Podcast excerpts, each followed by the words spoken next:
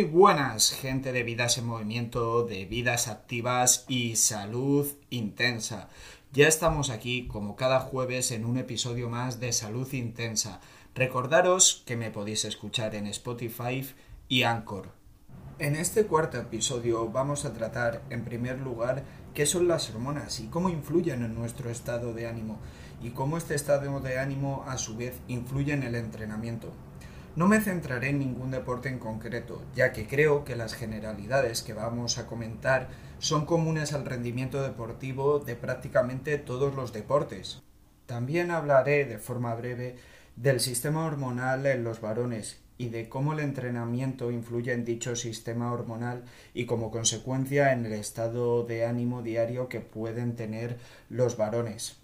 Aunque a este tema no le dedicaré mucho tiempo, porque lo realmente importante de este episodio va a consistir en comentar el ciclo ovárico de las mujeres, cómo su sistema hormonal influye en el estado de ánimo y ésta en sus entrenamientos y su rendimiento deportivo. Lo comentaré desde el más absoluto respeto, basándome en lo que dicen los libros y mi experiencia, porque sé que este tema puede llevar a puntos controvertidos. Por eso yo simplemente os voy a expresar lo que he aprendido y lo que me ha dado la experiencia. Sé que muchas de vosotras pensaréis ¿Qué hace un tío hablando del ciclo si él no sabe lo que se siente en ninguna de las fases? Y no, evidentemente no sé lo que sentís, salvo que me hormone, no creo que lo vaya a sentir y no tengo intención de hormonarme, pero sí puedo esforzarme por comprender e intentar entender lo que sentís en cada una de vuestras etapas del ciclo, porque para vosotras conocer vuestro ciclo es evidente que os va a dar beneficios no solo ya en el entrenamiento, sino en vuestro día a día. Pero para todos los chicos que constantemente trabajamos con mujeres, ya sea que entrenamos en grupos mixtos o damos entrenamientos personales a chicas o que entrenas con tu pareja o con tu prima, conoceros nos va a permitir un entrenamiento mucho mejor y una comprensión de vosotras mucho más amplia, porque todo lo que podamos hacer para comprender a las personas con las que entrenamos, con las que vivimos día a día, va a ser positivo. Por eso os pediría que independientemente de seáis hombre o mujer, abráis vuestra mente y escuchéis este episodio, porque os puede aportar muchísimo, seáis chico o chica. Y bueno, dicho esto, puestas las cartas sobre la mesa, empezamos. Voy a comenzar este episodio definiendo de forma básica qué son las hormonas. Realmente las hormonas son componentes químicos que se encargan de la regulación, de la regulación en nuestro organismo de tejidos, de órganos, o como por ejemplo la dopamina, que se encarga de regular los centros de placer del cerebro, o como la leptina y la grelina son las hormonas encargadas de regular las sensaciones de hambre y saciedad, que por cierto, eh, son cíclicas a lo largo del día. Por eso normalmente tenemos hambre a las, a las mismas horas del día. También comentar cómo es la regulación de las hormonas sexuales en los varones. Y tenemos que entender que a diferencia de las mujeres, nuestra hormona sexual, la testosterona, no es cíclica, es de, liberación progresiva y que normalmente son nuestras acciones, nuestros actos, lo que, lo que produce que se libere. Os pongo un ejemplo. Yo me levanto bastante, bastante calmado y enseguida me empiezo a activar y me voy a entrenar. El entrenamiento me hace que tenga un pico de dopamina y de testosterona que al finalizar el entrenamiento creo que me voy a comer el mundo, cuando la realidad es que soy la misma persona al finalizar ese entrenamiento que reventada a las 12 de la noche. Lo que os quiero decir con esto es que nuestras hormonas sexuales son mucho más predecibles y fáciles de pronosticar y de saber actuar ante ellas. Por eso no me voy a detener mucho más en, en nuestras hormonas sexuales, en los varones y cómo actúa y cómo actúa en nuestro estado de ánimo. Bueno, una vez comentado este primer tema, vamos con la parte principal del episodio y la más importante, que es el ciclo ovárico en las mujeres, su influencia en el estado de ánimo y en el rendimiento en el entrenamiento. Decir que este tema lo voy a tratar desde dos planos. Uno puramente objetivo, donde os voy a comentar cómo fluctúan los niveles hormonales a lo largo de vuestro ciclo y los cambios físicos que podéis experimentar. Y un plano completamente subjetivo porque vamos a hablar del estado de ánimo y su influencia en el entrenamiento. Y hablar de estado de ánimo es hablar de algo subjetivo porque no solo va a depender el estado de ánimo de vuestro ciclo hormonal sino de factores ambientales incluso del carácter intrínseco de cada persona además es doble subjetivo porque voy a hablar bajo mi punto de vista y voy a expresar los comportamientos o actuaciones que yo tendría, que evidentemente no tengo la verdad absoluta, simplemente os doy mi visión del tema y cómo actuaría yo. Ya, de ahí vosotros elaboráis vuestra visión y vuestros comportamientos respecto al tema. Antes de empezar a hablar de las fases del ciclo, vamos a aclarar cuáles son las hormonas sexuales que intervienen y ¿Qué es el ciclo? Bueno, las hormonas sexuales que intervienen son cuatro, que son la FSH o hormona foliculoestimulante, la LH, que es la hormona luteinizante, que estas las voy a dejar más de lado, no solo porque son difíciles de pronunciar, sino porque no os pueden resultar del todo familiares y creo que lo único que harían sería marañar el tema. Las que sí voy a comentar son la progesterona y los estrógenos y os voy a decir los cambios que se producen durante el ciclo. Estas hormonas ya sí son mucho más familiares y creo que entender cómo fluctúan a lo largo del ciclo también os pueden dar una mejor visión de cómo vuestro cuerpo actúa y cómo cambia vuestro estado de ánimo. También hay que aclarar qué es el ciclo ovárico, pues es ni más ni menos que la etapa o periodo que va comprendido desde el inicio de una menstruación hasta la siguiente menstruación es un periodo que dura unos 28 días. Evidentemente el ser humano no somos números y pueden ser 25 o 31 días. Los días son variables y más hablando del periodo porque existen mujeres con periodos realmente irregulares y no pasa nada porque cada cuerpo, cada mujer es como es y hay que adaptarse a eso. Una vez aclarado este tema, vamos con las fases.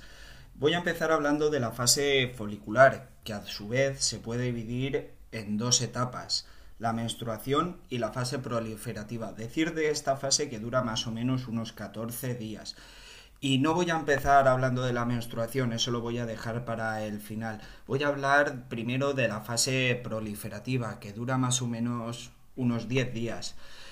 En esta fase, los niveles de progesterona se mantienen más o menos iguales en toda la fase, unos niveles bajos, con un leve crecimiento al final, y los estrógenos van a ir creciendo de forma progresiva durante estos 10 días. Este crecimiento no es un crecimiento exponencial, como digo, trata de un crecimiento paulatino a lo largo de esta fase. Tenemos que tener en cuenta que venimos de un estado anímico realmente bajo de la menstruación y de un estado físico que quizá no es el más idóneo. Como va a mejorar nuestro estado físico a la vez que van a ir subiendo nuestros niveles de estrógenos hasta alcanzar el su pico máximo, ¿cómo enfocaría yo esto en el entrenamiento y en el rendimiento? Pues a cada día que vamos mejorando nuestro estado de ánimo y van subiendo nuestros estrógenos, vamos a progresar en esa intensidad, vamos a ir aumentando la intensidad día a día y aumentar nuestra confianza. Para los chicos que entrenáis con chicas, eh, cada día que pasa yo la animaría a entrenar un poquito más intenso, a meter más kilos a esa barra, a hacer una serie un poquito más rápida. Una vez hemos llegado al nivel máximo de estrógenos en esta fase, ya concluye la fase y empieza la evolución. Esta es una fase que normalmente pasa desapercibida. ¿Por qué? Porque es de muy corta duración, puede durar de 12 a 36 horas. Entonces pasa desapercibida. La mayor parte de las chicas no saben que están ovulando. En esta fase se produce la liberación del óvulo. Lo que sí es importante es que cuando se libera el óvulo se desploman completamente los niveles de estrógeno y progesterona y caen al mínimo. Y es muy importante entender esto, que han caído los niveles hormonales al mínimo, porque ahora viene la siguiente fase, que es la fase lútea. En esta fase, la progesterona y los estrógenos van a ir de la mano y van a establecer una curva creciente que luego caerá, es una curva simétrica a lo largo de 14 días. También en esta fase las paredes del útero ya engrosadas formarán el endometrio vascularizándolo, es decir, irrigándolo de vasos sanguíneos y preparando a la mujer para el embarazo. En esta fase lútea, como los niveles hormonales cambian tanto, yo la voy a dividir en dos partes. Eh, la primera mitad, donde la progesterona y los estrógenos van creciendo, van subiendo por la curva, curva hasta alcanzar su pico máximo, y luego una segunda fase donde los niveles hormonales descienden a los mínimos. Esta primera mitad de la etapa de la fase lútea, yo personalmente la considero la fase más divertida del ciclo, porque no solo va a aumentar vuestras posibilidades de embarazo y vuestro deseo sexual, que eso está muy bien, sino que es en la fase donde más creativas vais a ser, donde más receptivas estáis, donde probar cosas nuevas es más fácil. Eh, por eso os animo a que probéis ejercicios nuevos, a que conozcáis bien vuestros límites y que si tenéis que hacer un nuevo entrenamiento de hit o probar un nuevo entrenamiento de glúteo cansados de hacer hit tras, pues venga, voy a probar el peso muerto rumano. Creo que esta es la etapa, chicas, para probar cosas nuevas, porque vuestra receptividad está por las nubes. Y para los chicos que entrenéis con ellas, animadlas a eso, animadlas a que prueben entrenamientos nuevos, a que intenten hacer una serie más, porque su receptividad está a tope, es una etapa realmente buena. A ver, matizar esto, buenas son todas las etapas, cada una con sus particularidades, pero es cierto que acabamos de pasar por un proceso que estamos realmente bien. Y bueno, vamos a seguir con la segunda mitad de esta fase lútea, donde nuestros niveles de estrógenos y progesterona están bien altos y poco a poco van a ir descendiendo hasta llegar casi a los mínimos. ¿Qué ocurre cuando estoy bien físicamente, me encuentro a tope, pero mis niveles hormonales van descendiendo? Pues mi experiencia me dice que en esta etapa aumenta vuestra determinación y vuestra productividad. Es decir, que vais a tener muy claro lo que queréis, lo que queréis conseguir y cómo lo vais a conseguir. Por eso, en esta etapa os animo a que busquéis vuestros máximos. Quizá no es como la fase, la primera fase lútea de tanto probar cosas nuevas. No, ahora ya sabéis qué queréis trabajar. Buscad el máximo. Aquí dad el máximo. Y chicos, vosotros, animadlas a ellos. No seáis pesados porque la final, el final de la fase lútea conlleva unos cambios de humor que como seáis pesados os la lleváis. Y no, y no pasa nada. Pero sí animadlas y vosotras al máximo dar vuestros máximos y aprovechar esta etapa porque realmente estáis físicamente que te cagas y vuestra determinación es absoluta. Así que lo dicho, aprovechad para crecer y rendir al máximo. El final de esta etapa viene con el desplome hormonal y va a desembocar en la menstruación, que es la, desprendida del endometrio realmente. Ahora vuestros niveles hormonales de estrógenos y progesterona están realmente bajos y vuestro estado de ánimo puede verse alterado porque podéis estar más sensibles, más tristonas, que desde un punto de vista natural tiene mucha lógica, porque al final, hombre, vuestro objetivo No sé si será quedaros embarazadas, pero el objetivo desde la naturaleza con cada ciclo es que os quedéis embarazadas. Entonces, el hecho del desprendimiento del endometrio es el fracaso de la naturaleza. Por eso la sensación de tristeza, de apatía, de mm, esa incomodidad, intranquilidad, es bastante normal. Lo que no quiero decir que le pase a todas las mujeres. Bueno, vamos a hablar de esta última etapa que es la menstruación.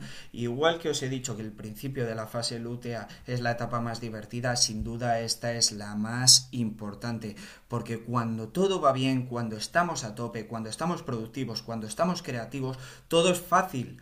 Pero cuando estamos de bajón, encima tenemos malestar físico, dolores abdominales, hinchazón, nos duelen los pechos, se hace realmente complicado entrenar y bueno, y llevar el día a día en general. Pues aquí es cuando tenemos que seguir, tenemos que seguir trabajando. Evidentemente, si estás hecha polvo, si estás hecha un trapo, pues no entrenes. Descansa, que es lo que tienes que hacer, que te lo has ganado seguramente. Y si no te lo has ganado, descansa igual, que es bueno.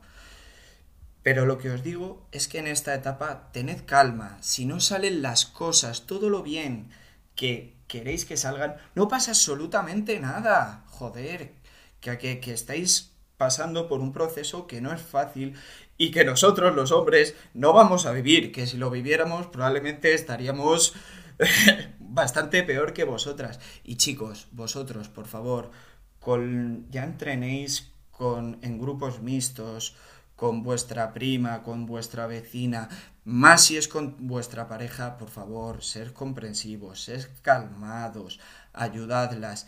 Y no está de más que seáis cariñosos, que si hace una serie buena o que ella considera buena, la felicitéis, un abrazo, un gesto de cariño, porque no pasa absolutamente nada por esto. De hecho, eso va a determinar probablemente éxitos futuros, porque si en lo peor seguimos ahí, lo bueno vendrá solo. Bueno, hemos comentado ya todas las etapas del ciclo y antes de finalizar, quiero tratar un tema que a mí me enerva personalmente y es el mundo de la competición, sobre todo el de la alta competición, todas las atrocidades que se han cometido para obtener rendimiento, como adolescentes, niñas que aún son niñas, están empezando su vida sexual, eh, bueno, su vida fértil, se les ha alterado el ciclo hormonal para obtener un rendimiento. Y yo os pediría, cada uno es libre de hacer lo que quiera, pero que por favor no hagáis esto, porque la oportunidad de rendir ya estará ahí, habrá más competiciones, pero cuerpo tenéis uno, y es vuestro jodido templo, así que cuidadlo, porque sois maravillosas en todas vuestras etapas del ciclo y esto lo tenéis que tener muy claro. Así que cuidaros, no alteréis vuestro ciclo ovárico de forma artificial por rendir, es realmente estúpido. Y bueno, Dicho esto, creo que ya hemos comentado todo. Que seguramente me haya dejado algo en el tintero, como siempre. Pues estoy muy lejos de ser perfecto. Y... Pero nos despedimos aquí y hasta el próximo episodio. Gracias por seguir escuchándome, por seguir aguantándome y por favor, seguid creciendo, seguid construyendo y a volar.